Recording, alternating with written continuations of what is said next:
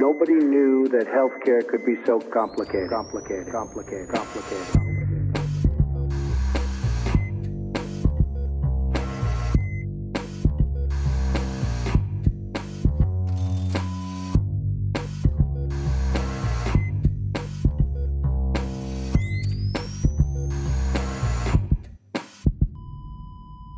Salut und herzlich willkommen zu Gesundheit macht Politik, Episode 104 mit der Aufnahme am späten Abend des 5. Februar 2023. Wieder am Mikrofon für euch Claudi Czernik. Hi Claudi. Hallo. Und unser Podcastarzt Pascal Null-Derek. Hi Pascal. Moin.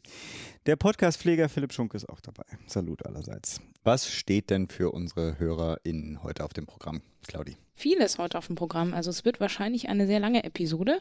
Wir haben nämlich richtig viele News, irgendwie sehr viel zum Sachverständigenrat für Gesundheit. Ich weiß gar nicht, ob wir uns vorher schon gedoppelt haben. Also auf jeden Fall gibt es was zum aktuellen Gutachten und zur Neubesetzung. Dann noch ein paar Veranstaltungshinweise, Kurznews, wie immer, das kennt ihr ja. Und ein Interview haben wir geführt mit Dr. Christos Pantazis, der ist stellvertretender gesundheitspolitischer Sprecher der SPD-Fraktion und wir sprechen mit ihm zum Thema Krankenhausreform. Und wie ihr vielleicht schon ahnen könnt, das ist nicht in zehn Minuten abgehackt.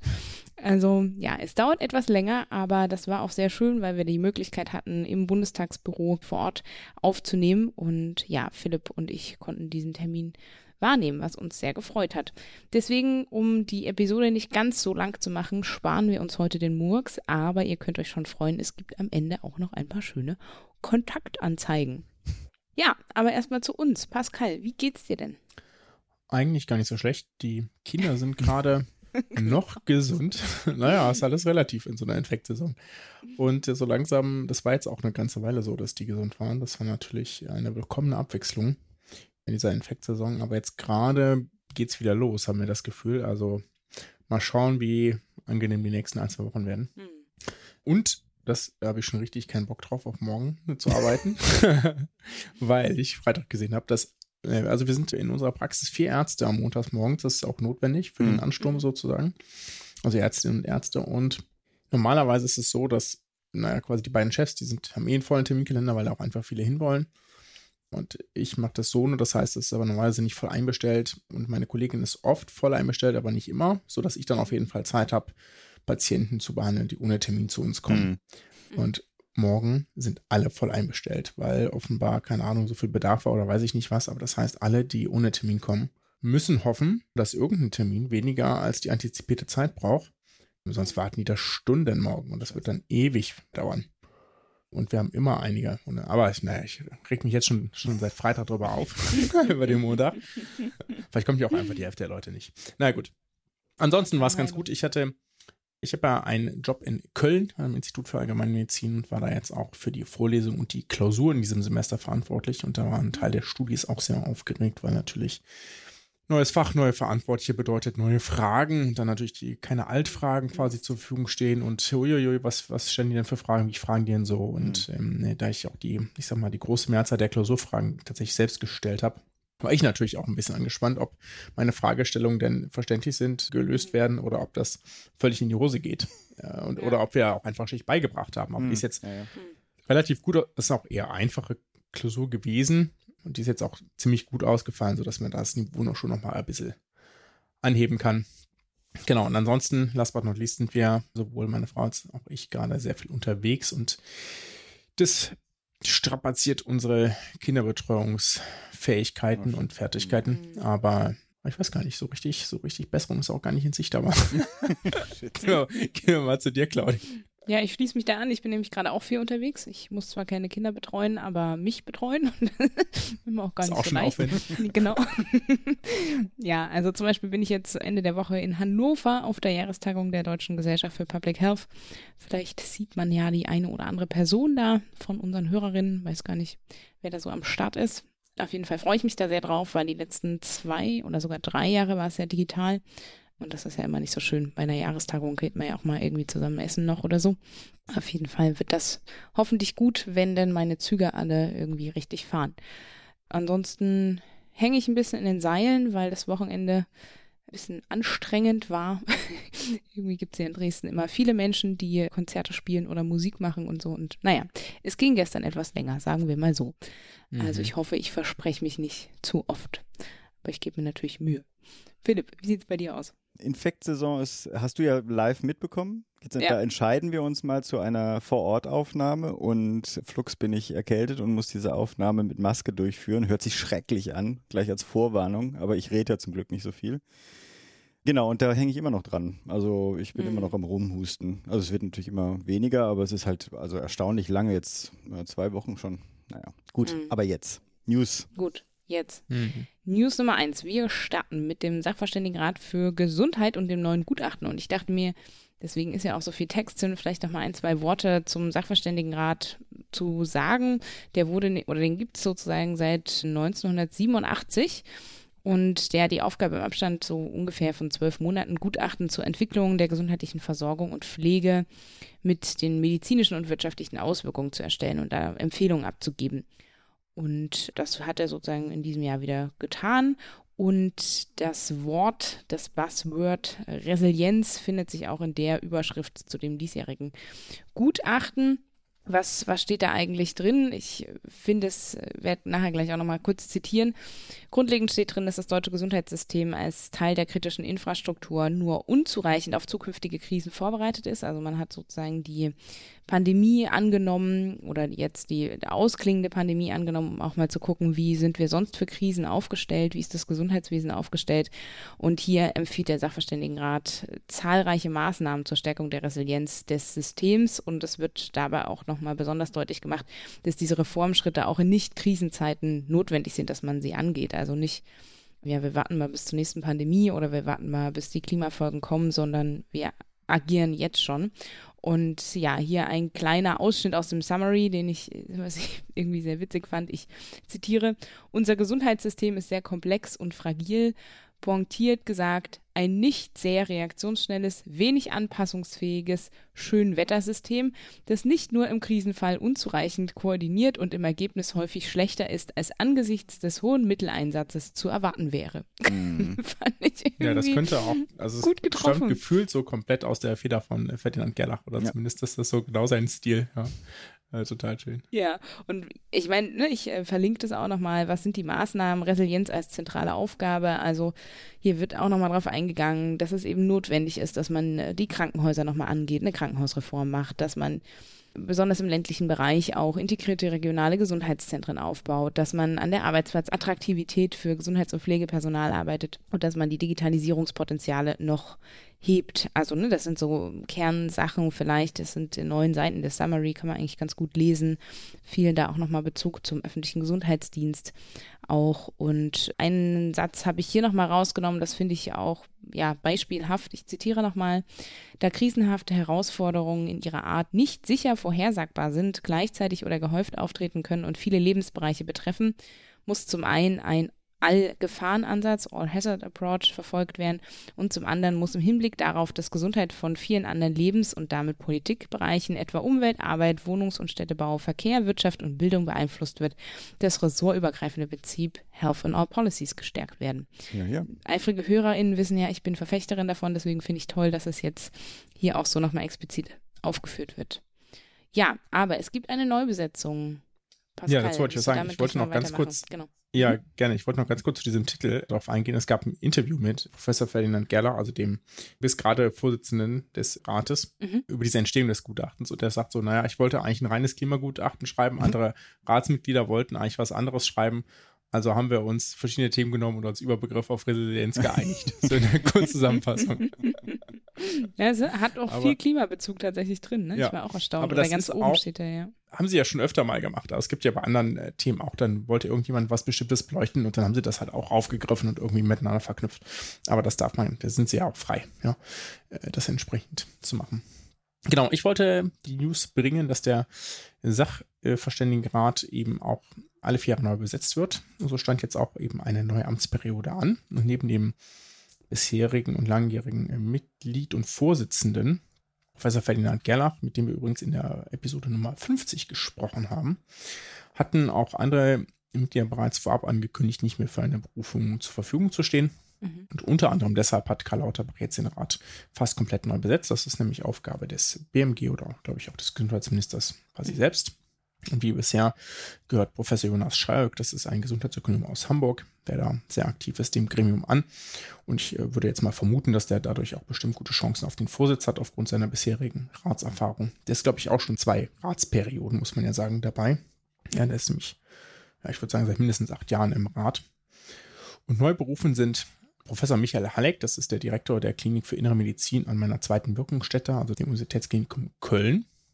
Und der hat jetzt wirklich viel zu tun. Der hat ja zum einen ganz viel zu Long-Covid gemacht und da die Arbeitsgruppen geleitet und auch seit kurzem auch den wissenschaftlichen, leitet auch den wissenschaftlichen Beirat der Bundesärztekammer. Also der hat jetzt irgendwie plötzlich sehr viele, also der hat sicherlich eh schon eine sehr volle Woche, das will ich jetzt überhaupt nicht in Frage stellen, aber jetzt kamen da plötzlich nochmal diese Ämter hinzu, die sicherlich nicht weniger Zeit brauchen. Dann finde ich es persönlich natürlich ganz toll, dass die Allgemeinmedizin weiter vertreten ist, äh, jetzt durch Professor Stefanie Joos, Professorin Stefanie Joos, die das Institut für Allgemeinmedizin in Tübingen leitet. Dann gibt es, äh, wie bisher auch, eine Pflegewissenschaftlerin, das ist jetzt, ich weiß gar nicht, doch, Frau Meier ist auch Pflegewissenschaftlerin, ne? Mhm. Auf jeden Fall hat sie die Pflege vertreten. Jetzt ist es Professorin Melanie Messer, die Pflegewissenschaften in Trier sozusagen macht. Und dann gibt es noch drei weitere Gesundheitsökonomen neben Herr Schreierk, die dabei sind. Und zwar Nils Gutacker, ne, der Prof in York in Großbritannien ist, Jochen Schmidt, Professor in Dresden und Leonie Sundmacher, Professorin in München. Es war zuvor, fand ich eigentlich relativ ähnlich besetzt. Da gab es noch Mhm. auch einmal Pfleger im Allgemeinmedizin, einmal irgendeine andere Medizin. Das war Herr von Kalle, der unter anderem hier Krebsforscher ist in Heidelberg und Berlin. Und da gab es aber noch jemand, der sich auch Pharma mit Pharmakologie auskannte oder Hm. Pharmakologie-Professur hatte. Das war natürlich auch nicht schlecht. Es gab mal auch zwischendrin jemanden, der sozusagen Jura, also als, als Medizin-Jurist dabei war, etc. Das ist ja Mhm. auch nicht verkehrt. Aber genau das, also diese, diese Dominanz sozusagen der Gesundheitsökonomie ist dem Rat jetzt nicht völlig fremd. Mhm. Kannst gleich weitermachen. Oh, ich kann direkt gleich weitermachen. Dann, jetzt kommen wir zu einem anderen Thema. Jetzt nicht weiter um den Sachverständigenrat, auch wenn man darüber natürlich immer gut reden kann. Und zwar geht es um Änderungen der Blutspenderegeln. Ich äh, weiß nicht, wie das bei euch so war, zumindest wenn man auf so einem, naja, jetzt nicht quasi in so, eine, so ein Center geht, wo das, wo das eh läuft, sondern wenn man jetzt irgendwo ist, das in der Turnhalle aufgebaut oder was auch immer und geht da Blut spenden, Mhm. dann ist es so, dass man spenden geht, das ist überall gleich. Da werden immer diverse Risiken abgefragt, die zum Beispiel eine Spende verunmöglichen würden, dazu gleich mehr. Und dann zumindest war das da, wo ich war, immer so, kann man auch noch anonym ankreuzen, dass das eigene Blut doch nicht verwendet werden soll. Das dient quasi der Idee, dass wenn man jetzt als weiß ich nicht, Arbeitsgruppe, Arbeitsbereich mit den ganzen Kollegen, Fußballteam, was auch immer, Blutspenden geht und aber sich irgendeines Risikos bewusst ist, das da aber nicht quasi direkt öffentlich machen möchte, ja, zum Beispiel, dann sich nicht als einziger outen will, quasi dann äh, danach sagen kann, nee, das Blut soll nicht verwendet werden. Ja. Und jetzt kommen wir mal zu diesen, diesen diversen Einschränkungen. Zum Beispiel, wenn man jetzt bestimmte Medikamente nimmt, darf man nicht äh, Blut spenden nach bestimmten Auslandsreisen, zum Beispiel Malaria-Risikogebiete ist man danach eine Weile raus. Aber eben auch bei risikoreichem Sexualverhalten. Dazu zählt zum Beispiel, wenn man eine Sexarbeiterin oder Sexarbeiter ist, häufig wechselnde Sexualpartner. Und eben auch äh, Männer, die Sex mit Männern haben, auch kurz MSM, ich werde jetzt wahrscheinlich ein paar Mal MSM sagen, dass ihr wisst, wofür das steht, die neuen Sexualpartner haben oder mehr als einen Sexualpartner haben. Und jetzt kann man sich ja fragen, warum ist das bei denen denn so speziell? Na, Hintergrund ist bei denen letzteren sozusagen die höhere Prävalenz, also die ist höhere Auf Auftretenswahrscheinlichkeit von HIV und AIDS, sowie die höhere Gefahr bei vor allem ungeschützten Analverkehr, quasi aufgrund von Mikrorüsten in der Schleimhaut auch HIV zu übertragen. Das ist ganz klar einfach häufiger so der Fall. Deswegen haben die auch ein höheres Risiko in ihrer in dieser Subpopulation sozusagen. Und diese Rückstellung ist jetzt bei risikoreichem Sexualverhalten, beziehungsweise bei MSM, die sagen, ich habe jetzt entweder neun Sexualpartner oder mehr als einen, erfolgt diese Rückstellung zunächst für vier Monate. Und danach, wenn sich danach jetzt nichts geändert hat, darf man auch wieder Blutspenden gehen. Mhm. Hintergrund dafür ist die, sogenannte diagnostische Lücke, also das heißt der Zeitraum zwischen einer HIV-Ansteckung, in dem das Virus dann schon im Blut ist und damit auch an einer potenziellen Blutkonserve, die transfundiert wird, Mhm. und dem Zeitpunkt, ab dem es nachweisbar ist mit unseren Messmethoden. Mhm. Der Zeitraum war zu meinem Studium etwa drei Monate. Mittlerweile sind es äh, sechs Wochen mit speziellen Suchtests, mit ein paar wohl auch noch früher, aber dafür musste man, das würde, damit screent man nicht mit solchen Tests. Mhm. Und sozusagen aus Sicherheitsgründen sagt man, naja, es gibt Einzelfälle, wo es doch mal noch später nachweisbar ist. Dementsprechend hat man diese, auf diese drei Monate, die man auf jeden Fall, mit denen man ziemlich sicher geht, auch noch einen Monat draufgepackt. Ne? So, daher kommen diese vier Monate Rückstellungszeitraum zustande. Und eine HIV-Ansteckung bei Blutkonserven möchte man unbedingt vermeiden. Das ist, glaube ich, klar. Ja. Mhm. Denn in den 1980er Jahren kam es weltweit zur Ansteckung durch solche Konserven. Auch in Deutschland gab es daraus einen äh, Skandal, der übrigens, ist ja auch ganz aktuell in der Debatte, im Verlauf 1994 dann zur Auflösung des Bundesgesundheitsamtes führte. Also, mhm. das war unter anderem daran äh, schuld, sage ich mal. Also das Management mit, dieser, mhm. mit diesem mhm. Skandal natürlich, dass äh, dieses Bundesgesundheitsamt aufgelöst wurde. Mhm. Die Regeln zur Eignung der Blutspende werden übrigens jetzt nicht irgendwie vom Gesetzgeber festgelegt, sondern von der Bundesärztekammer. Vor allem des Ständigen Arbeitskreises Richtlinien Hämotherapie des Wissenschaftlichen Beirats der Bundesärztekammer. Was ein Titel. Mhm. In Zusammenarbeit mit dem Paul-Ehrlich-Institut. Und Karl Lauterbach möchte diese Risikobewertung jetzt, übrigens ganz so wie es im Koalitionsvertrag steht, verändern mhm. und diese strengen Kriterien für Homosexuelle bzw. Männer, die Sex mit Männern haben, erlockern. Mhm. Sprich, er will die Bundesärztekammer zwingen, die Regeln zu ändern. Die wurden zuletzt 2021, also relativ frisch, erst aktualisiert, auf den wissenschaftlichen Stand gebracht. Und seitdem ist eigentlich, zumindest sofern ich hier etwas übersehen habe, nichts hinzugekommen an wissenschaftlichem Wissen. Das Kabinett hat dieser, diesem sozusagen diesem Anstoß bereits zugestimmt, hier am 1.2., habe ich mich vertippt, also vor ein paar Tagen. Und die genaue Formulierung ist noch offen, das soll der Bundestag machen. Und ich bin ganz ehrlich, dass ich nicht so genau weiß, was ich von diesem Vorschuss halten soll. Ja? Mhm. Auf der einen Seite kann ich natürlich verstehen, dass man so diese spezielle Diskriminierung gegen MSM beenden kann und sagen kann, okay, das gilt eben nicht mehr. Auf der anderen Seite finde ich jetzt ganz persönlich, sollte man bei der Sicherheit von Blutkonserven keine Abstriche machen. Ja. Und so mein Worst-Case-Szenario ist natürlich, dass es nach Aufhebung der Regelung doch nochmal eine HIV-Infektion durch eine Blutkonserve gibt. Und das könnte dann natürlich das Bild von MSM irgendwie stark beschädigen, ja, wenn es mhm. quasi relativ zeitnah dazu dieses möglicherweise ohne Kausalzusammenhang, aber vielleicht ja auch mit, ja, dieses Ding gibt, was dann darauf zurückzuführen und zurückgeführt würde. Ja, und jetzt kann man sich natürlich überlegen, eine Variante wäre natürlich nur das Risikoverhalten generell abzufragen, ja, also beispielsweise wechselnde Sexualpartner, neue Sexualpartner, mhm. Analverkehr oder so. Das machen andere Länder auch, also, oder zumindest mhm. Großbritannien macht das so. Allerdings hat man dann natürlich weniger potenzielle Spender, als wenn man diese Gruppe ausschließt, in der ja tatsächlich das Risiko höher ist. Also das kann man ja auch nicht von der Hand weisen, dass das andere Risiko halt eben auch bei wechselnden Sexualpartnern einfach nicht so hoch ist. Ja. Deswegen, ja, finde ich es ein bisschen schwierig, wie ich das, wie ich das finde, so ob ich das jetzt äh, begrüße oder nicht, weil es da jetzt äh, für mich nicht nur um diesen Diskriminierungsaspekt geht, sondern auch um den Sicherheitsaspekt. Was denkt ihr denn dazu? Aber wie sind denn die Prävalenzen aktuell? Weil das würde mich mal interessieren. Gute Frage. Ich habe neulich irgendwo gelesen, dass 2020 irgendwie so roundabout 1800 HIV-Neuinfektionen gab und davon ungefähr 1000 unter Homosexuellen und unter Männern, die Sex mit Männern haben. Und jetzt nicht 800 sozusagen bei Heterosexuellen. Das, das wäre dann noch ein relativ okayes Verhältnis, obwohl die ja eine, nur eine kleine Gruppe ausmachen. Mhm. Sondern so 300 oder 400 sind noch dann irgendwie durch intravenösen Drogenkonsum etc. Mhm. gekommen oder durch andere äh, Wege und nur quasi äh, der Rest 400 oder 500 sind, obwohl das ja eine viel größere Gruppe ist, auf heterosexuellen äh, Geschlechtsverkehr zurückzuführen. Mhm. Ja, also die, wie hoch die Prävalenz genau ist, weiß ich nicht, aber das sozusagen das Ansteckungsrisiko ist ganz klar in dieser Gruppe deutlich höher. Ja, leider. Ja. Deswegen leisten wir uns ja auch so Sachen wie PrEP, ne? Also, mhm. äh, dass wir mhm. probieren wollen, das unbedingt zu vermeiden. Ja, aber ich meine, das ist ja so die Frage, wen, wen schließt du jetzt aus, ne? Also welche Gruppe von Menschen schließt du jetzt ja ohnehin aus? Und Puh, das müsste man halt echt mal gucken. Ich meine, es ist ja auch die Frage, gibt es da so eine, so eine Richtwert? Was bedeutet denn wechselnder Sexualpartner?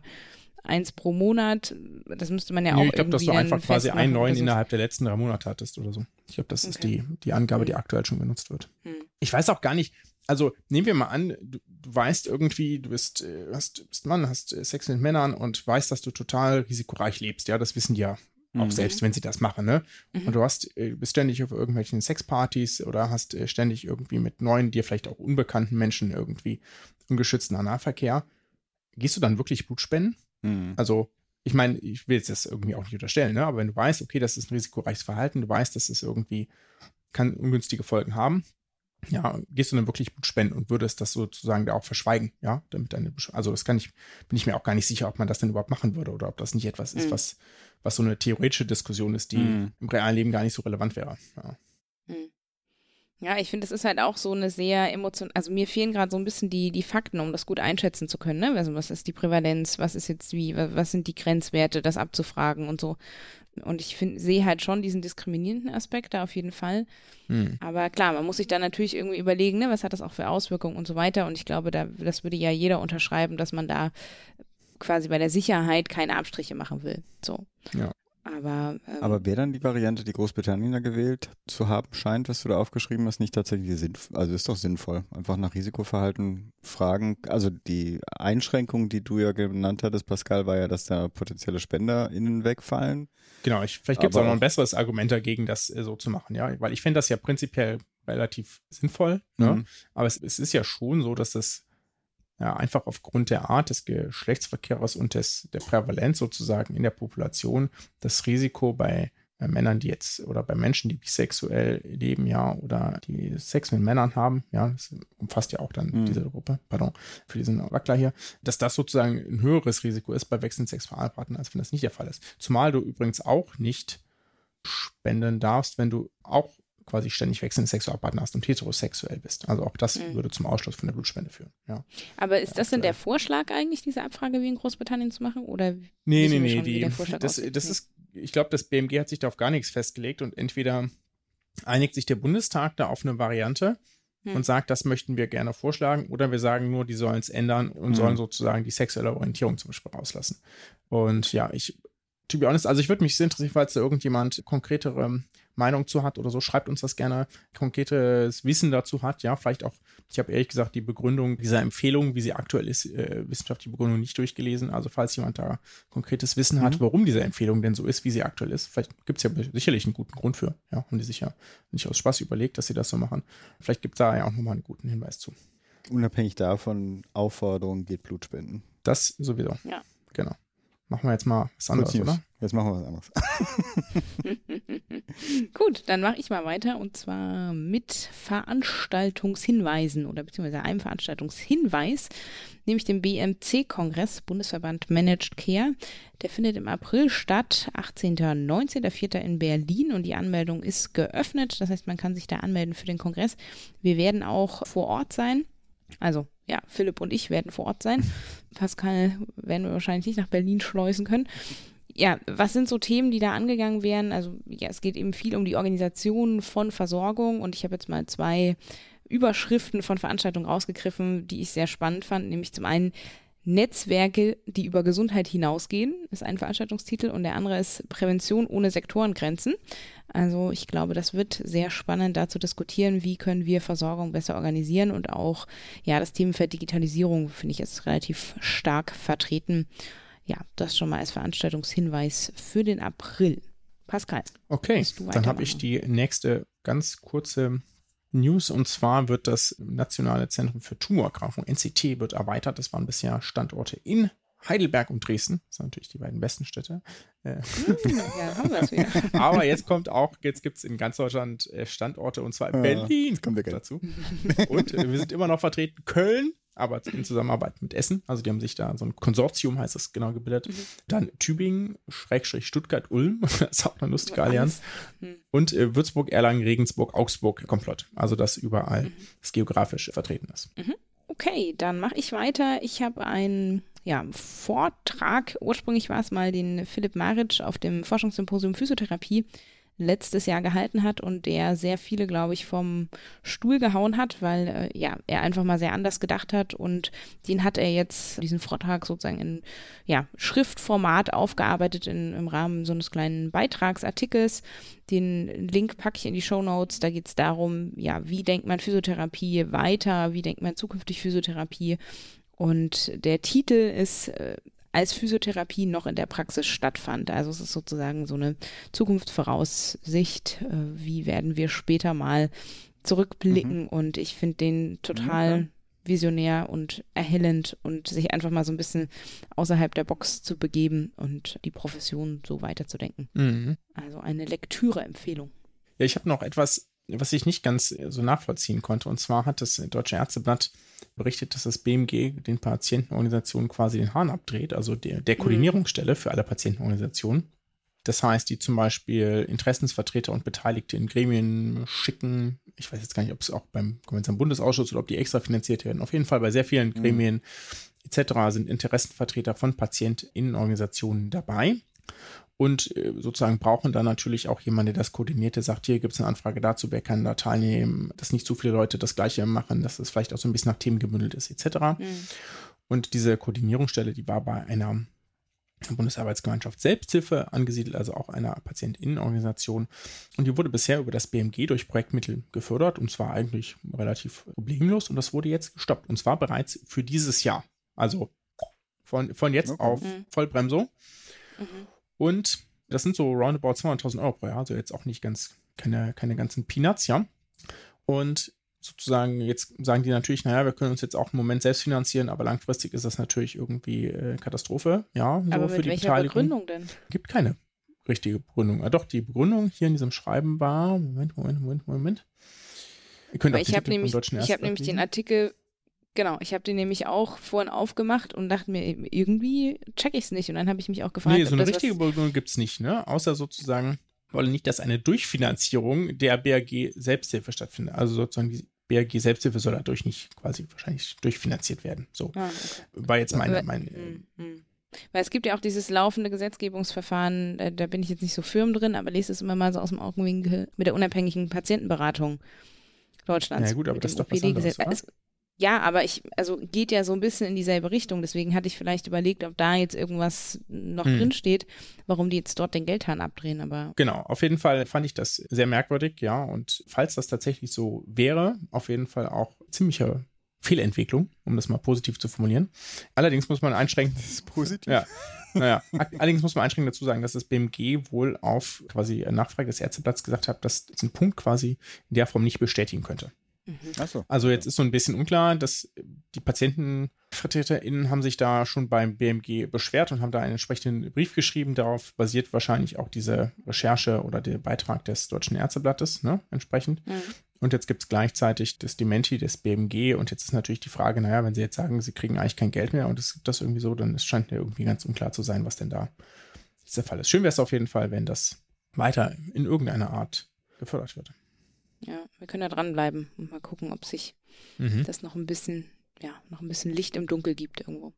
Philipp. Ich habe tatsächlich einmal in der halben Stunde Vorbereitungszeit noch was gefunden. Andererseits weiß das wahrscheinlich auch jeder. Trotz alledem, der Professor Dr. Lothar Wieler, die Stimme des RKI und natürlich auch die Stimme der Pandemieinformationen in den letzten Jahren und natürlich auch Gast unseres Podcasts, verlässt aber das RKI und wechselt zum 1. April ans Hasso-Plattner-Institut. Er rückt näher an mich ran, muss ich sagen. Also ein paar Kilometer. Dort wird er Sprecher des Bereichs Digital Health. Und ich würde, also ich wünsche ihm, ich denke, ja. wir wünschen ihm in der neuen Aufgabe ganz viel Erfolg und vielleicht auch ein bisschen, bisschen mehr Ruhe als in den letzten mhm. Jahren. Wir können zum Interview wechseln. Mhm. Gerne wir hatten, wie schon angekündigt, also Philipp und ich hatten das Privileg, einmal in den Bundestag spazieren zu können und vor Ort ein Interview aufzunehmen. Und ja, Philipp hat es schon angekündigt, er ist leider ein bisschen angeschlagen gewesen, daher Entschuldigung, wenn man vielleicht ein bisschen Nuscheln hört. Er hat ganz ordnungsgemäß. Nuscheln und Masken kratzen, das war schrecklich. Ja, aber inhaltlich ja, ist es doch super. Ab zum Interview.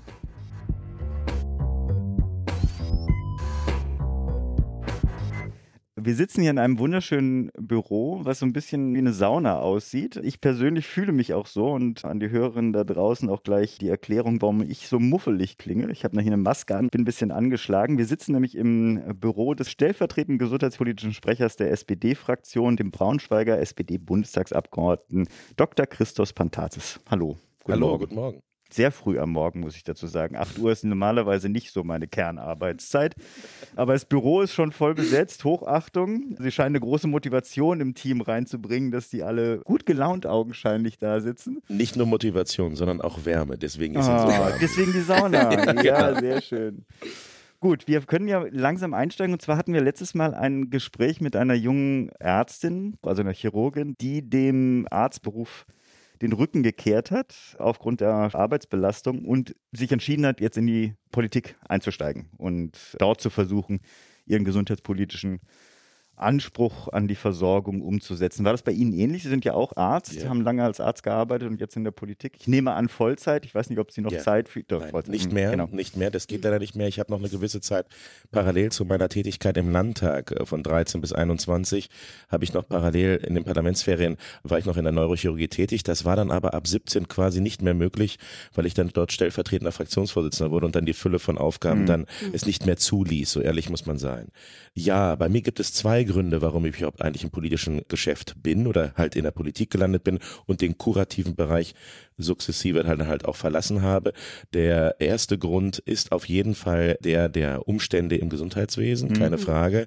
Wenn Sie in der Schweiz gewesen sind und dann nach Deutschland kommen und am ersten Tag kann ich mich noch erinnern, mir bei der Einführung der neurochirurgischen Klinik mitgeteilt worden ist, das ist übrigens die Station für die Privatversicherten Ach und als Privatassistent wirst du jetzt halt entsprechend dort dafür zuständig sein. Da gibt es übrigens auch Teilhabe an der Privatliquidation, so nach dem Motto. Und auf der anderen Station, das ist die Station der Kassenpatientinnen und Patienten, wo ich dann halt, für mich ist da innerlich so ein bisschen eine Welt zusammengebrochen, weil ich der Ansicht war, wir hätten die klassenlose Gesellschaft mit 1918 äh, mit der Novemberrevolution eigentlich hinter uns gebracht.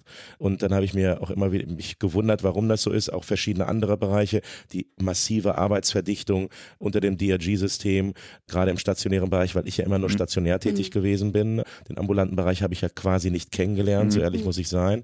Und äh, da war für mich halt auch einer der Gründe, gerade auch der Abbau von Pflegepersonal in den Nachtdiensten. Ich kann mich noch erinnern, als ich damals in der Neurochirurgie tätig war, 2003 in den Nachtdiensten mit einer Station mit 58 Patienten, waren in der Regel eigentlich immer vier Schwestern und Pfleger dann auch vor Ort über den Nachtdienst und ähm, zu meiner Zeit, als ich dann gegangen bin, 12, 13, äh, also zehn Jahre DRG-System, dann waren es nur noch zwei. Und das war eine massive Arbeitsverdichtung. Und das hat man auch gemerkt, auch die Liegezeiten der Patientinnen und Patienten hat massiv abgenommen. Eine Bandscheibenvorfall beispielsweise früher sieben bis zehn Tage, dann irgendwann einmal vier, fünf Tage. Also das heißt also ständig immer wieder durchschleusen, durchschleusen, Fälle generieren, das Hamsterrad, von dem ja Karl äh, Lauterbach ja, ich finde ich auch sehr symbolkräftig auch spricht, hat sich dann immer schneller gedreht, sodass man dann auch immer Überlastungsanzeigen gestellt hat. Dann eine schrittweise neben der massiven Ökonomisierung des Gesundheitssystems und den entsprechenden Verwerfungen, den Fehlanreizen gab es auch noch eine zweite Schiene, die dann zu einer Verschlimmerung beigetragen hat, das ist der Fachkräftemangel. Also sie haben immer mehr Vakanzen gehabt. Irgendwann einmal mussten wir, das Klinikum Braunschweig, in dem ich tätig gewesen bin, ist ein großer kommunaler Maximalversorger mit 1400 Betten, universitärer Status, ist nun nicht universitär, aber in der Hinsicht vergleichbar, zweitgrößtes Klinikum Niedersachsens, hinter der MAH und größer als die Universitätsmedizin Göttingen. Da ist es folgendermaßen. Werbung hier. Natürlich. Ich bin ja immer noch, ich bin ja immer noch angestellt unter Fortfall des Entgeltes. Also freigestellt unter Fortfall des Entgeltes. Aber da ist es folgendermaßen gewesen. Da hat man, wir sind ja ausgezeichnet gewesen, gerade von damals noch von der, äh, vom Bundesgesundheitsministerium, weil wir ein Dreischichtmodell eingeführt hatten in der Beschäftigung. Und wir mussten in der Medizin aufgrund von Vakanzen wieder auf 24 Stunden Wow. zurückstellen, auf Bereitschaftsdienst. Und ich habe auch 36 Stundendienste gemacht. So ist es jetzt nicht. Also das ist an der Stelle einer der Punkte, warum ich gesagt habe, da muss ich was ändern. Deswegen kann ich die Kollegin auch sehr gut nachvollziehen, die dann halt für sich den Entschluss gefasst hat, ich bin nicht bereit, diese Umstände und diese Zustände zu akzeptieren. Ich möchte gerne etwas daran ändern und möchte mich entsprechend dann halt auch politisch engagieren. Absolut nachvollziehbar. Der zweite Grund, der aber eine etwas ältere Geschichte hat, das ist die Tatsache, dass ich, der Name sagt es ja, Christos Pantazis, auch wenn gute Freunde und alle zu Mekito sagen, griechischer Migrationshintergrund, Jahrgang 75, als Braunschweiger muss ich immer sagen, kein Mensch ist ohne Makel. Ich bin in Hannover geboren und aufgewachsen. Die beiden haben eine etwas gespannte, ein, ein etwas, die beiden Städte haben ein etwas gespanntes Verhältnis historisch bedingt dann zueinander. Und ich bin aber von Geburt an nicht deutscher Staatsbürger gewesen. Und bis zum 16. weil Staatsbürgerschaftsrecht aus dem Jahr 1913. Wer deutschen Blutes ist, der ist Deutscher. Fragen Sie jetzt einen Mediziner, wie deutsches Blut ausschaut. Schwachsinn, rassistische Unterteilung. Und das Gesetz galt aber bis 99, 2000. So ehrlich muss man sein. Das bedeutet also, ich habe zwar das nicht gespürt, also ich habe mich nicht um Politik gekümmert. Ich will es mal so sagen. Aber Politik die ja Gesetze macht, hat sich um mich gekümmert. Bis zum 16. Lebensjahr kein Thema. Aber was bekommen wir mit dem 16. Lebensjahr? Einen Personalausweis, Mhm. eine ID. Mhm. Und was habe ich erhalten? Eine Aufenthaltsbescheinigung, Mhm. die ich alle zwei Jahre Okay. verlängern musste in der Ausländerbehörde. Dann stehen, damals gab es noch keine Unterscheidung zwischen EU-Bürgern und Drittstaatangehörigen, sondern wir standen alle lustig in der Schlange, drei Ja. bis vier Stunden. Ja. Und was ist dann passiert? Mein erstes Gespräch nach stundenlangem Warten und alle möglichen Zettel zusammengesammelt, damit ich dann halt die Aufenthaltsbescheinigung verlängern kann. Und dann ist dann die gute Sachbearbeiterin der Ausländerbehörde die ja eigentlich eine Willkommensbehörde sein sollte, Ja. aber leider Gottes nicht so ist. Und dann stehen sie dann da vorne und der erste Satz, der ihnen gesagt wird, ist Herr Pan Pan, wie spricht man denn diesen Namen eigentlich aus? Sprechen Sie eigentlich Deutsch? Mhm. Und, und ich hatte so einen Hals und habe dann geantwortet, es tut mir leid, also ich befürchte sogar besser als Sie. Also das ist insbesondere dann, wenn Sie es mit Beamten zu tun haben und dann auch noch vor dem Hintergrund einer Ausländerbehörde in keinster Weise ratsam so zu antworten, weil das hat das alles etwas verschlimmert und ich habe dann irgendwann einmal für mich auch entschieden, alle zwei Jahre zur Ausländerbehörde, das macht ja eine ganze, also ich habe ja nie eine unbefristete Aufenthaltsbescheinigung Mhm, ja. bekommen. Sie können nichts machen, das heißt, es ist ja kein Identifikationsmerkmal, steht keine Adresse drauf, da steht drin nur, Christos Pantazis darf sich in der Bundesrepublik Deutschland von bis hier aufhalten. Und wenn ich zum Beispiel damals noch Videotheken, VS-Kassette oder Blu-ray, heutzutage machen wir alle Netflix, das Thema hat sich erledigt, dann ausleihen wollte, Ich weiß nicht, ob konnte Claudi ich das noch kennt. Ja. Doch, kenne ich noch. Ja? Es gibt noch Aufnahmen von mir auf diesen Dingern. Ja. Also, aber das führt dann dazu, dass ich dann meine damalige Freundin fragen musste, sag mal, kannst du für mich das Buch ausleihen? Ich habe keinen Nerv drauf. Denn wenn ich ein Buch hätte ausleihen sollen oder eine, eine VHS-Kassette, dann hätte ich zunächst einmal zum Amt für Bürgerangelegenheiten gehen müssen. Dann hätte ich eine Meldebescheinigung, damals 8 Mark, viel Geld für jemanden, der 16, 17 Jahre alt ist. Und dann der nächste Punkt war, ich durfte ähm, auch nicht mitwählen, 18. Meine damalige Freundin hatte keinen Bock zu wählen. Ich sage das mal ganz offen. Das war 94. Da wollte ich so gern Kohl abgewählt haben, weil der nämlich nicht bereit war, das Staatsbürgerschaftsrecht zu ändern und auch nicht bereit war, Deutschland auch als ein Einwanderungsland zu akzeptieren. Und meine Freundin hat gesagt, ich wollte unbedingt wählen gehen und durfte nicht.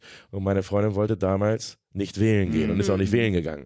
Also das ist für mich schon, das war ein einschneidiges Erlebnis. Also es gab mehrere diskriminierende Erfahrungen, wo ich dann für mich gesagt habe, das ist aber auch mein Land. Ich will, ich gehöre ja auch dazu. Und dann habe ich mich schrittweise dann einbürgern lassen, habe dann Letter of Motivation geschrieben, in handschriftlich, musste damals aber noch keinen Integrationstest machen.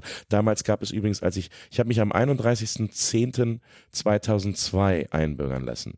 Das war noch Region Hannover. Ich bin ja dann später nach Braunschweig gezogen und da gab es noch keine Einbürgerungsfeiern. Heutzutage gibt es ja standardmäßig Einbürgerungsfeiern. Damals war das ja noch nicht so. Und dann ist man hin und dann hat man nur, ich habe dann 255 Euro gezahlt.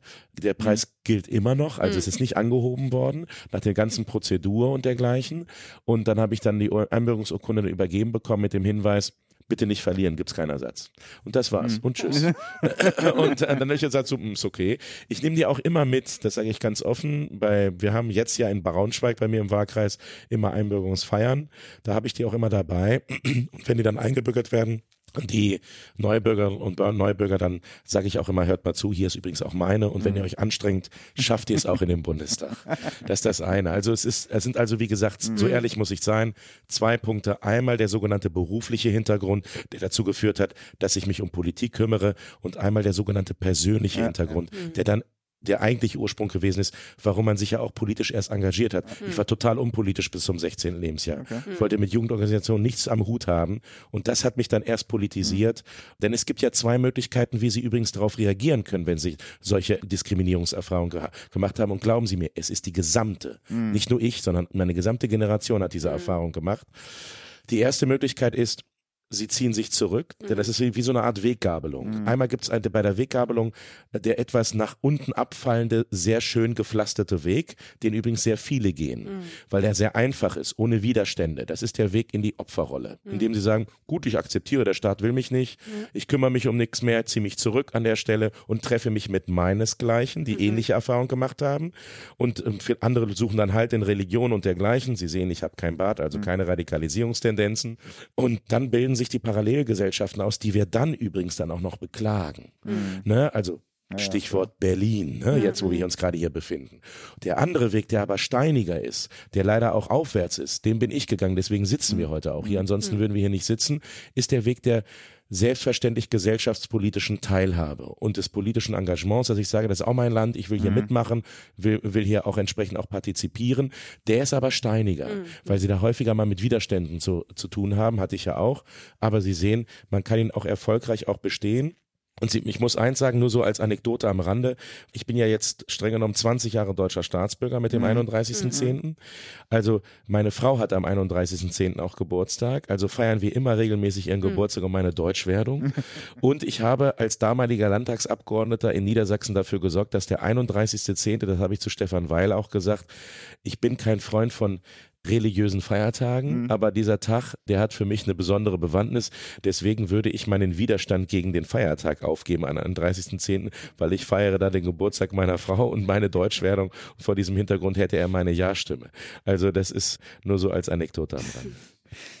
Claudia, Gut. bevor du, ich habe Ja. trotzdem noch eine weitere Frage zur Vita, weil Sie das in so einem Nebensatz erwähnten. Sie kamen aus der Schweiz und waren dann schockiert.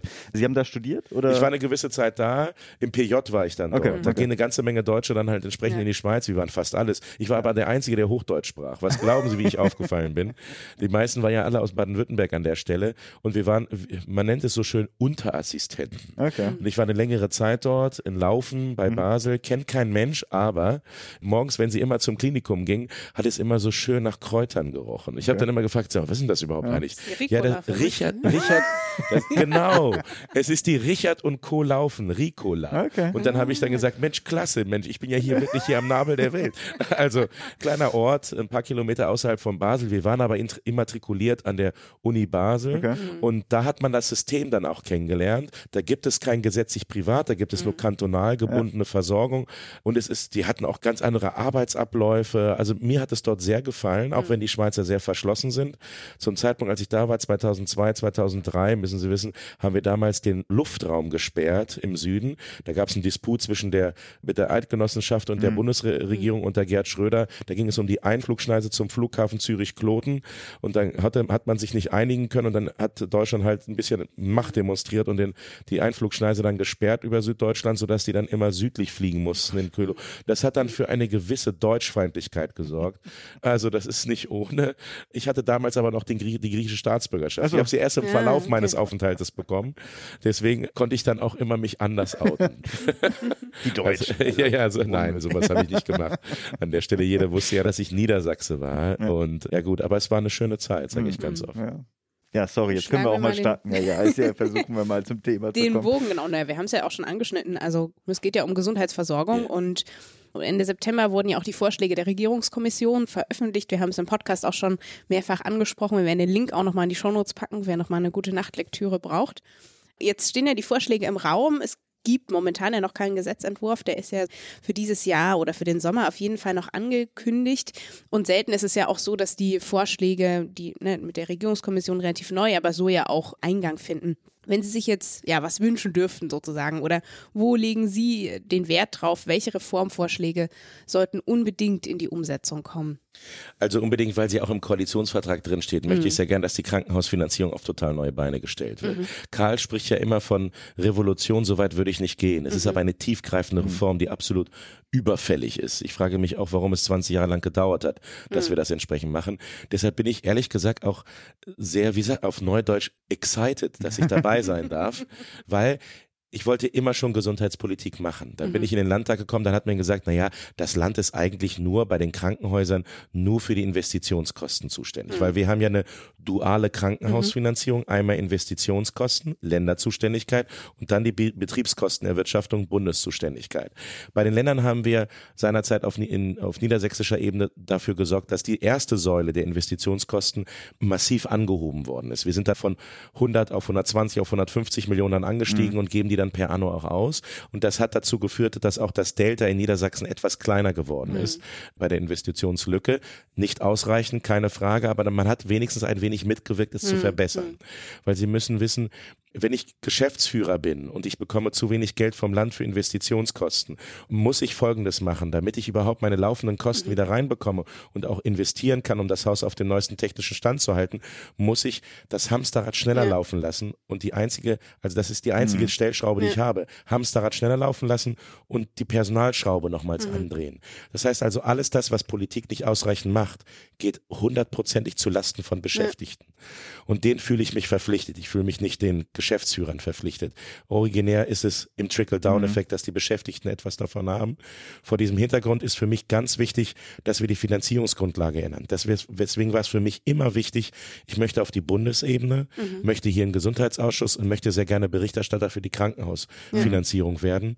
Und jetzt bin ich es auch, Gott sei Dank, also in der grenzenlosen Weisheit meiner Bundestagsfraktion haben sie so entschieden.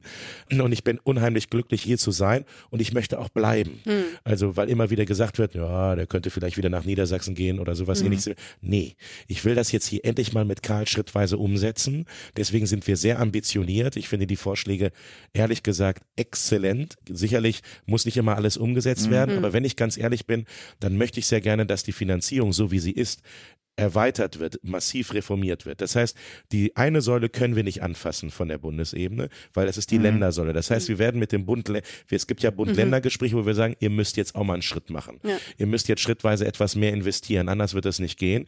Aber die zweite Säule, die ist ja momentan total auf das DRG-System mhm. ausgerichtet. Und ich finde, wir haben es ja bis zum Exzess betrieben hier in Deutschland, im Vergleich zu anderen Staaten, die mittlerweile auch wieder raus sind aus dem System.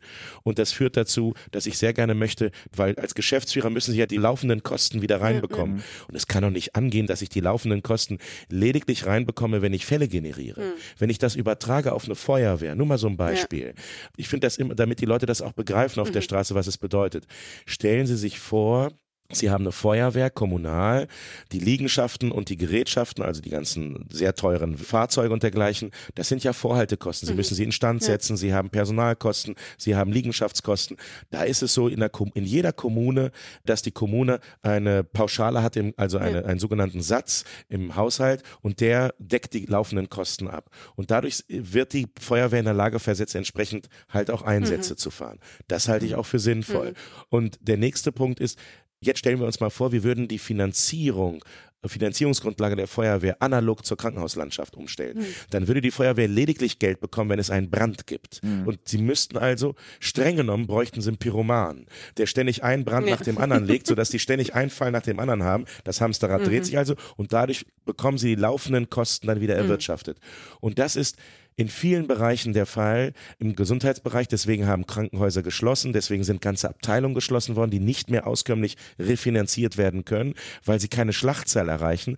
Ganz schlimm Geburtshilfe. Hm. Eine Geburtshilfe ist erst dann auskömmlich finanziert, dass sie die laufenden Kosten reinfahren, wenn sie mindestens 600 bis 800 Geburten im Jahr haben. Mhm. Nun haben sie aber viele Krankenhäuser, die schaffen das nicht. Die haben 400 und so weiter und so fort. Und das führt dazu, dass sie hochdefizitär fahren und die schließen die Abteilungen. Die sagen, mhm. das macht keinen Sinn und das führt zur Ausdünnung und beispielsweise Pädiatrien, also Kinderheilkunde, genau das Gleiche. Und dann haben sie einmal eine sogenannte Infektionswelle, eine RS-Welle, die dann halt entsprechend mhm. zwei Jahrgänge, drei Jahrgänge mitnimmt. Und plötzlich, wer sind die Leidtragenden? Die Menschen. Einmal die Beschäftigten, mhm. weil die rotieren ohne Ende. Und dann sind es die Kinder und die, und die Mütter und Väter, die plötzlich auf dem Gang liegen und keinen Platz mehr haben mhm. oder teilweise bis ja. zu 100 Kilometer verlegt werden müssen, dass sie dann in eine Klinik mhm. dann halt wenigstens Platz bekommen.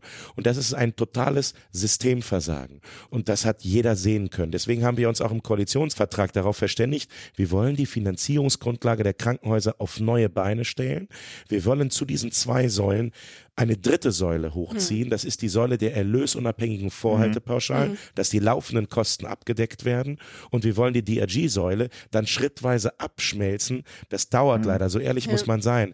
Also eine Reform geht nicht von jetzt auf gleich. Ja. Ich gehe davon aus, fünf bis zehn Jahre. Mhm. Das ist das Problem, dass dann die DRG-Säule auf 40 Prozent runtergeht und dann die Vorhaltepauschalsäule dann auf 60, 70 Prozent mhm. hochgeht. Sodass wir dann, dass die Geschäftsführer eine Planbarkeit haben, mhm. dass der Druck von den Beschäftigten wegkommt, dass im Endeffekt der Druck auch auf Eltern, Kinder, Patientinnen und Patienten dann wegkommt. Das ist etwas, was mir unheimlich wichtig ist mhm. und da würde ich nicht von ablassen. Das mhm. ist der Kern dieser Reform und da habe ich eine klare Erwartungshaltung, dass das umgesetzt wird. Und dann haben wir ja zwei, drei Punkte vor die Klammer gezogen. Mhm. Geburtshilfe, Kinderklinik, Mhm. Notaufnahmen. Geburtshilfe haben wir jetzt stabilisiert für zwei Jahre mit Geld und Kinderklinik machen wir genauso, Mhm. aktuell. Aber nur für 23, 24 und bei Notfall, da sind die gerade dabei, da bin ich nicht jetzt Berichterstatter, aber mein Kollege Herbert Wollmann, und weitere aus der, aus der Ampelkoalition, die sind gerade dabei, eine Konzeption zu erarbeiten, die dann halt ebenfalls dann die Notaufnahme entlastet, weil momentan warten sie teilweise bis zu sechs Stunden in der Notaufnahme, weil es auch ein klassisches Systemversagen ist. Ambulant bekommen sie keinen Termin Ja. und dann warten sie sechs Stunden. Streng genommen sind sie kein Notfall, brauchen Ja, aber irgendetwas. Wie oft habe ich in der Notaufnahme Gespräche geführt, wo, ich sag's mal, ganz klassischer Fall, eine Dame oder ein Herr kommen ins, ins Haus mit MRT-Aufnahmen, nachdem sie wochenlang Schmerzen haben ohne Ende wegen Bandscheibenvorfall, bekommen aber beim Orthopäden den nächsten Termin in zwei bis drei Monaten, halten es nicht mehr aus, kommen in die Notaufnahme und sagen, gucken Sie mich bitte nochmal an, schauen Sie mich bi- bitte das Ja, Bild nochmal ja. an. Und es ist kein Notfall, das ist Ja. ein klassisches Beratungsgespräch, aber das haben Sie da.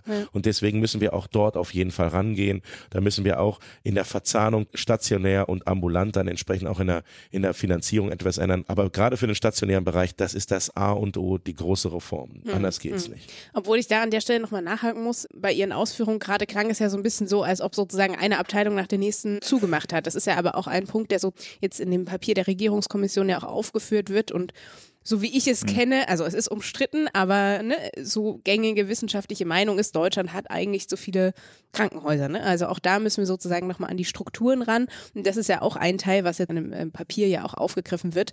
Wir müssen gucken, welche Kliniken haben wir überhaupt und müssen vor allem einmal schauen, dass wir Herr Laumann hat sich sehr gegen diese bundesweite Schablone ausgesprochen. Ich finde es eigentlich super, wenn man sagen kann, okay, wir haben einen einheitlichen Bewertungsmaßstab und auch unser Mitpodcaster Pascal, der ja selber auch als Arzt tätig ist, ist das ja auch insbesondere sehr wichtig, dass wir sagen, wir haben einfach mal einen einheitlichen Bewertungsmaßstab, nach dem wir alle Kliniken einteilen können und dann mal überhaupt schauen können, was haben wir als Angebot in Deutschland und passt das auch noch zu dem, was, was der Bedarf ist. Also Grüße an Pascal, ich teile seine Auffassung, weil ich eindeutig sagen muss, wir haben bis dato keinen einheitlichen Maßstab und es gibt ein Tohuwabo und eine Kannibalisierung, weil sie ja momentan oder momentan kann ich als Geschäftsführer versuchen, alles anzubieten und woran orientiere ich mich?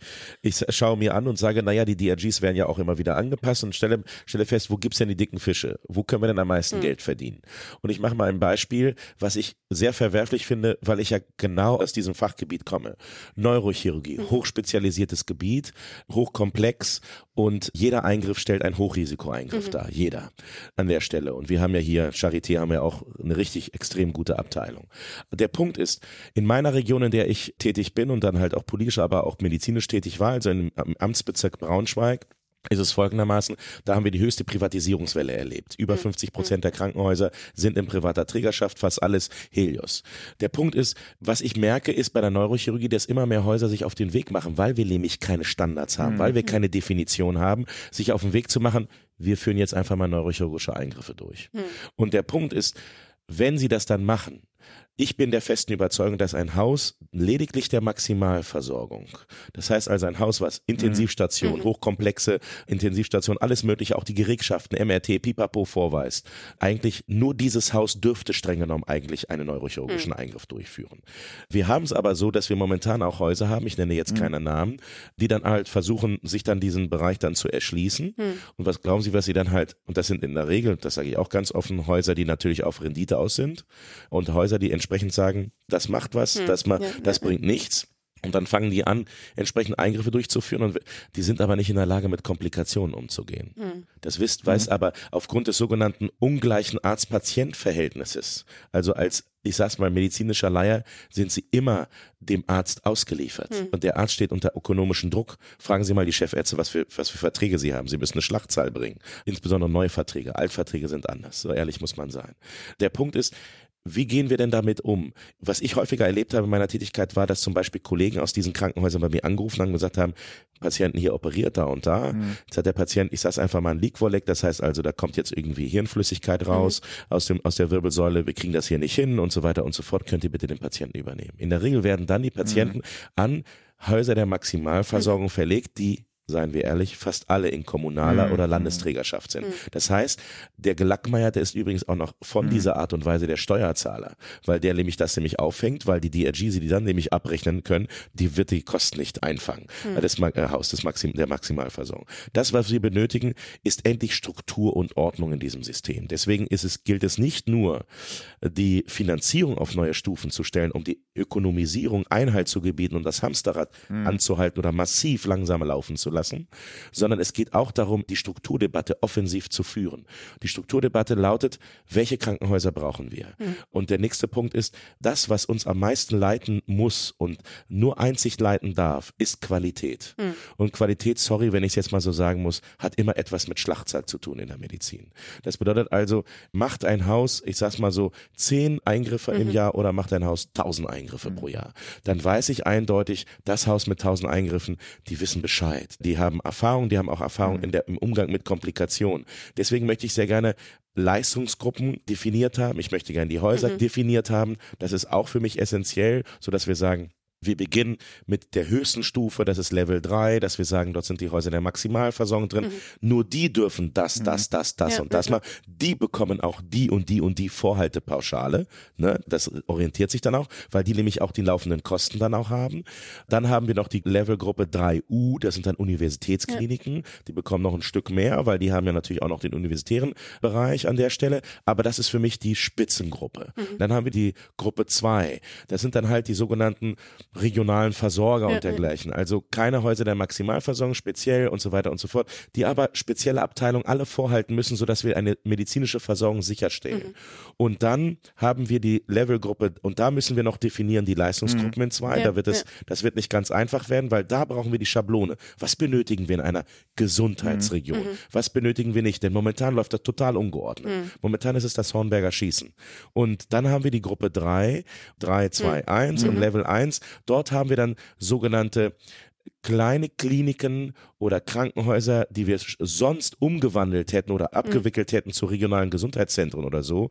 Da bin ich aber der Ansicht, wir wollen, weil das Wort Krankenhäuser ist so emotional besetzt, Ja. Dass wir sagen, wir behalten die Begrifflichkeit, sodass die Leute nicht an die Decke gehen. Also ich habe das ja mal erlebt, gerade in Südniedersachsen, starke demografische Entwicklung. Eigentlich ist ein Haus nicht mehr tragbar in Anbetracht der Rahmenbedingungen, aber alle vor Ort sagen, wir möchten das Haus aber behalten, ist aber nur noch ein Arzt drin, aber wir möchten das Haus, und wo lässt du dich behandeln? Nee, nee, ich, ich fahre nach Ja, ja, Göttingen, 20 selbstverständlich. Kilometer, aber hier nicht, aber das Haus muss hier bleiben. Also, äh, weißt du mal so, Kinder, also bei aller Liebe, das ist ein bisschen schwierig. Das heißt also, diese kleinen Häuser könnten wir, ursprünglich gibt's ja die Konzeption, dass man sie auch umwandeln in regionale Gesundheitszentren, dann tragen sie aber nicht die Terminologie Krankenhaus. Deswegen nennen wir sie Level 1 Häuser. Krankenhäuser, interdisziplinär oder Notfall, I1 oder also 1I oder 1N und die äh, sorgen dafür, dass die medizinische Versorgung in der Fläche gesichert Ja. ist und gleichzeitig haben sie eine Portalfunktion. Und das halte ich für äußerst clever in der Strategie, so wie das jetzt momentan angedacht ist, weil wir hatten auch in, zu meiner Zeit, als ich noch im Landtag war, hatten wir eine Enquete-Kommission im Parlament eingerichtet zur Sicherstellung der medizinischen Versorgung in einem Flächenland wie Niedersachsen. Und genau das ist einer der Fragen. Wir haben so viele kleine Häuser, die sich nicht mehr am Markt halten können, die wir schrittweise dann umstellen können und entsprechend dadurch dann auch sicherstellen. Diese kleinen Häuser müssten nicht einmal ärztlich geleitet sein. Es könnte so beispielsweise auch sein, dass zum Beispiel m, Pflegekräfte akademisiert entsprechend das auch leiten an der Stelle oder dass wir dann halt auch Ärzte haben, die entsprechend Belegbetten halt haben an der Stelle. Das halte ich für ganz sinnvoll, sodass wir ein dreigliedriges System haben und das haben wir dann bundesweit und dadurch bekommen wir endlich Ordnung in diese aktuelle Debatte, die in wirklich wie das Hornberger Schießen wirkt. Schwierig, brauchen die Zustimmung der Länder, weil wir da auch ich sag's einfach mal, in die Planung der Länder eingreifen. Aber ich will Ihnen auch sagen, ich habe das so häufig erlebt in Niedersachsen und das hat mich wirklich sehr gewurmt in der Planung. Südniedersachsen, starker demografische Entwicklung, Bevölkerungsentwicklung minus 20 Prozent und so weiter und so fort. Und dann heißt es, na, streng genommen bräuchten wir das Haus nicht. Und dann gibt es immer Abgeordnete, die sagen, also wenn ich das nicht bekomme, dann, dann stimme ich nicht dafür. Und dann haben sie gerade, eine, also Niedersachsen immer etwas knapp, ein Stimmenmehrheiten, zwei Stimmenmehrheiten. Das heißt, sie können keine richtige Strukturreform machen. Dann werden trotzdem Investitionsmittel in diese Häuser hineingeschoben durch den Landeskrankenhausausschuss, den wir dort haben, der dann halt über die Mittel dann entscheidet, wie die Mittel des Landes dann investiert werden. Wo ich sage, das das geht so nicht. Wir brauchen jetzt endlich mal Standards. Mhm. Das hat auch Niedersachsen begriffen, hat ja auch das Niedersächsische Krankenhausgesetz verabschiedet als Ergebnis der Enquete-Kommission. Und deswegen muss der Bund Hand in Hand mit den Ländern halt nicht nur die Finanzierung auf neue Beine stellen, sondern auch die Krankenhausplanung. Weil da wir so viele Häuser haben, verwalten wir ja auch den Mangel. Überall haben wir Personalmangel. Ja. Und würden wir das aber gezielter und strategischer aufstellen, Dänemark ist ein schönes Beispiel an der Stelle oder Holland, haben sie auch keinen so großen Mangel mehr, weil dann nämlich halt es auch zu einer, wie sagt man, Verdichtung von Personal kommt. Und dann wird es auch sicherlich auch zu einer Verbesserung der Arbeitsbedingungen kommen. Also wie gesagt, ein Prozess von fünf bis zehn Jahren, keine Frage, aber den müssen wir verdammt nochmal angehen. Und es wird höchste Eisenbahn. Wie Aber wie realistisch schätzen Sie denn ein, dass Bund und Länder sich jetzt in diesem Jahr ja schon einigen? Naja, das erste Gespräch hat jetzt stattgefunden und die einzige Notwendigkeit ist ja da. Ich weiß, dass einige sich momentan im Wahlkampf befinden. Hier in Berlin haben wir ja bald Wahlen, deswegen glaube ich, ist dann der Druck dann auch wieder weg. Bayern sehe ich ein bisschen kritisch, da versucht jemand auf, auf dem Rücken einer solchen wirklich wegweisenden Reform Politik zu machen. Das finde ich gerade ein wenig verwerflich, weil wir schließlich alle, unabhängig von, von Parteizugehörigkeit, sollte uns die medizinische Versorgung der Menschen am Herzen liegen und da müssen wir auch mal über unseren eigenen Schatten springen. Der Bund wird auch über seinen Schatten springen müssen. Also einige Kröten werden wir ausschlucken, keine Frage, aber wir sind gewillt, diese Kröten zu schlucken und dann bin ich auch der Ansicht, dass auch die Länder einen Schritt äh, in unsere Richtung gehen sollten, weil es so nicht weitergeht. Also das haben wir gesehen, gerade der Winter, also die, die Mütter und die Kinder und dergleichen, das war für mich eine Katastrophe. Ich bin auch gerade Vater von acht, achtmonatigen Zwillingen. Ich habe das ja selbst erlebt, was acht- vom achten acht, Kind. Monate, acht Monate Ja. alten Zwillingen und wir haben das ja selbst erlebt, wie, wie die Situation aktuell ja auch ausschaut. Die hatten auch Atemwegserkrankungen. Also deswegen habe ich auch gesagt, auch aus eigener Erfahrung, Kinders, wir müssen jetzt mal unbedingt was machen und das kann ja nicht dem parteipolitischen Klein-Klein zum Opfer fallen. Ja, toll, toll, toll. Ich bin guter Dinge und Tatsächlich, ja? ja, ja, Hm. ich bin guter Dinge, aber ich weiß, Politik bedeutet das Bohren dicker, harter Bretter. Mhm. Aber ich weiß auch, das Wesen der parlamentarischen Demokratie ist der Kompromiss Mhm. und deswegen baue ich auf Kompromisse. Sie hatten ja die Problematik Bund-Länder schon aufgegriffen. Sie sagen aber auch noch, die Selbstverwaltung sollte sich explizit in diesen Prozess einbringen. Ja. Warum das noch? Bis dato ist es so gewesen, dass die Regierungskommission ja sehr klein aufgestellt gewesen ist, sehr wissenschaftlich unterwegs gewesen ist und ich fand das jetzt im Nachhinein gar nicht mal so schlecht, weil wir schnell ein Ergebnis präsentiert bekommen haben. Ich habe das aber auch etwas anders erlebt, insbesondere bei der Enquete-Kommission zur Sicherstellung der medizinischen Versorgung in einem Flächenland wie Niedersachsen, also des Landtages Niedersachsen, da waren alle an einem Tisch. Alle, alle Stakeholder saßen an einem Tisch. Natürlich hat das länger gedauert. Ja, Aber das ja. Papier lässt sich sehen. Und das Ergebnis, was wir daraus haben verabschieden können, das Niedersächsische Krankenhausgesetz, hat ja entsprechend auch solche Regelungen, die ja quasi analog zu dem sind, was wir jetzt im Bund vorhaben. Wurde auch von Pascal gelobt. glaub. Ja, genau. Liebe In Grüße an Abwesenheit Pascal. zum Also, äh, vollkommen richtig. Und ich finde, man kann bis zu einem gewissen Grad selbstverständlich das in Form einer kleinen Runde machen. Aber wenn man, und darum geht es, wenn man glaubt, das bis zum Schluss ohne Beteiligung der sogenannten Stakeholder durchziehen zu können, dann glaube ich, wird das scheitern. Auf gut Deutsch, die zerschießen einem den Laden, indem sie sagen, das gefällt mir nicht, das gefällt mir nicht, das gefällt mir nicht. Wenn ich sie aber einbinde, dann fühlen die sich mitgenommen. Momentan habe ich den Eindruck, dass sie sich nicht mitgenommen fühlen. Deswegen appelliere ich daran, dass wir im weiteren Prozess, jetzt holen wir die Länder ja, wie gesagt, an, an den Tisch, dass wir sie auch in irgendeiner Form dann auch an den Tisch holen, entweder in den Arbeitsgruppen und so, die ja dann jetzt bald im Februar beginnen, so dass wir dann halt auch das sogenannte Sperrfeuer min minimieren. Das halte ich absolut für notwendig und sinnvoll. Deswegen habe ich mich auch explizit auch dafür ausgesprochen. Aber wie gesagt, ob ich eine Mehrheit für meine Position finde, das weiß ich nicht, aber ich werde weiterhin dafür werben. Ja, hier haben wir genug Holz, um drauf, drauf zu klopfen. Ja, genau, hier im Modulbau, ja, richtig toll. Eine letzte Frage haben wir noch, oder eine kleine und eine größere. Mich würde noch mal interessieren, Sie haben vorhin die Level 1 E-Kliniken ja schon angesprochen, ne, die ja auch zum ambulanten Sektor hin ja eine Öffnung bedeuten können oder auch eine Öffnung der Sektorengrenzen bedeuten können. Gleichzeitig haben wir jetzt in den angekündigten Versorgungsgesetzen 1 und 2 ja auch noch mal Regelungen zu MVZs, die Gesundheitskioske sind angekündigt und so weiter. Das heißt, auch in der ambulanten Versorgung erwarten wir auf jeden Fall Veränderungen. Und die Frage, die mich so ein bisschen umtreibt, ist, gibt es sozusagen ein ein großes Ganzes, ein Masterplan dahinter? Also hat man die einzelnen Puzzleteile irgendwo zusammengesetzt und ein Gesamtbild einer Gesamtkomposition? Oder sind das jetzt so alles so kleine Einzelmaßnahmen, wo noch ein bisschen unklar ist, mhm. wie, wie passen die am Ende zusammen? Also ehrlich gesagt sind es immer noch Einzelmaßnahmen, die ich sehr gerne zusammengesetzt wünschen würde. Mhm. Deswegen hatte ich längere Gespräche auch mit unserem Berichterstatter für den ambulanten Bereich. Das mhm. ist Andreas Philippi, dem ich jetzt nochmal an dieser Stelle ja. zum neuen Amt als Minister, sagen, ja. als Sozialminister in Niedersachsen halt auch gratulieren möchte. Er hat ja gestern, ist ja gestern vereidigt worden und hatte gestern gleich eine aktuelle Stunde und heute eine dringliche. Ich drücke ihm da, was das betrifft, die Daumen. Die ruhigen Tage sind vorbei, wollte ich ihm jetzt schon sagen. Nein, im Gegenteil, wir haben ja hier auch ordentlich geackert. Und wir beide sind uns einig gewesen und deswegen bin ich gespannt, wer jetzt den ambulanten Bereich jetzt übernimmt bei uns mhm. in der Arbeitsgruppe, mhm. dass wir eine unheimliche Verzahnung benötigen mhm. zwischen dem äh, stationären und dem ambulanten Bereich und dass wir den ambulanten Bereich auch massiv stärken müssen, weil ich der festen Überzeugung bin, dass wir sehr, sehr viele Eingriffe hier stationär durchführen, die übrigens im europäischen Kontext mhm. nicht äh, stationär mhm. durchgeführt werden. Das ist aber sehr, sehr stark auch an der Vergütung liegt. Wenn die beispielsweise eine Leistenbruch Hernie dann irgendwie stationär behandeln lassen, die den übrigens auch ambulant durchführen können, schauen Sie mal an, was Sie mhm. dabei verdienen. Mhm. Also an der einen Seite sind es mehrere tausend, da sind es ein paar hundert. Also das ist, das ist nicht normal. Vor diesem Hintergrund brauchen wir da, was das betrifft, eine Vergütungsreform. Deswegen sind wir auch gerade in der konzeptionellen Entwicklung von Hybrid-DRGs mhm. und gleichzeitig brauchen wir eine massive Öffnung. Mhm. Eine massive Öffnung von Krankenhäusern und da wären dann insbesondere die Level 1i Krankenhäuser damit gemeint, die dann entsprechend mit der Portalfunktion und auch mit der Öffnung in das sogenannte ambulante System eine Schlüsselrolle dann auch einnehmen. Gerade weil ich in der Ambulantisierung ein unheimliches Einsparpotenzial sehe mhm. und vor allen Dingen auch eine unheimliche Entlastung des mhm. stationären mhm. Bereichs, der momentan völlig überlastet ist und es ist eine Fehlversorgung, mhm. die wir haben, die leider Gottes auch noch völlig überteuert ist an der Stelle. Und vor diesem Hintergrund werden wir auch dort DRGs einführen, die dann schrittweise natürlich abschwellen werden, damit wir dann nämlich auf ein einheitliches mhm. Niveau dann auch kommen, das auch dann finanzierbar ist. Aber ich baue da große Stücke drauf, dass uns das gelingt. Und ja, auch was Gesundheitskioske betrifft, die stehen ja auch explizit auch im Koalitionsvertrag mhm. drin.